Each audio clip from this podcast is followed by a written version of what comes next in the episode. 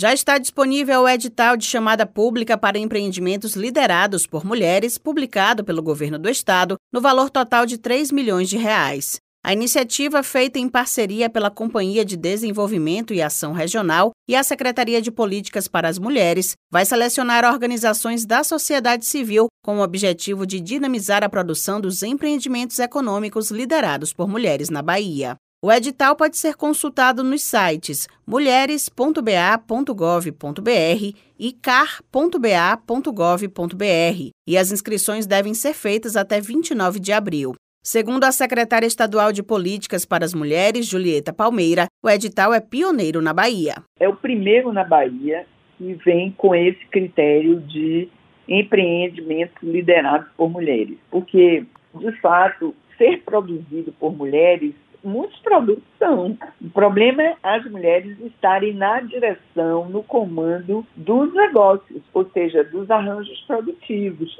decidindo sobre a questão do, dos caminhos né, para conseguir faturamento e também em relação aos investimentos, aos lucros, né, porque essa é uma questão decisiva. Eu, como secretária de Estado de Política para as Mulheres, digo a você, eu estou cada vez mais convencida que a autonomia econômica e social das mulheres é um dos fatores decisivos para o enfrentamento à violência de gênero.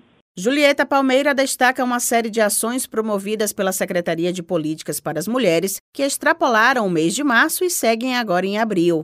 Além do edital, também será lançada neste mês a coleção Respeita as Mina, com a publicação do Protocolo do Feminicídio em parceria com a Assembleia Legislativa da Bahia, que reúne diretrizes para prevenção, investigação e julgamento do feminicídio. Nós estamos lançando um selo de publicação chamado Selo Respeita as Mina. Daqui para frente, né, nós vamos anualmente eleger publicações que voltadas para a busca da equidade de gênero para o enfrentamento à violência contra as mulheres. A primeira publicação será do protocolo do feminicídio. Esse nome é complicado porque quando você fala protocolo do feminicídio parece que é alguma coisa que você somente assinou, uma coisa burocratizada. Não é. Na verdade, o protocolo do feminicídio envolve ações integradas entre sete secretarias do Estado da Bahia, Tribunal de Justiça, Ministério Público, Defensoria Pública e OAB para prevenir, investigar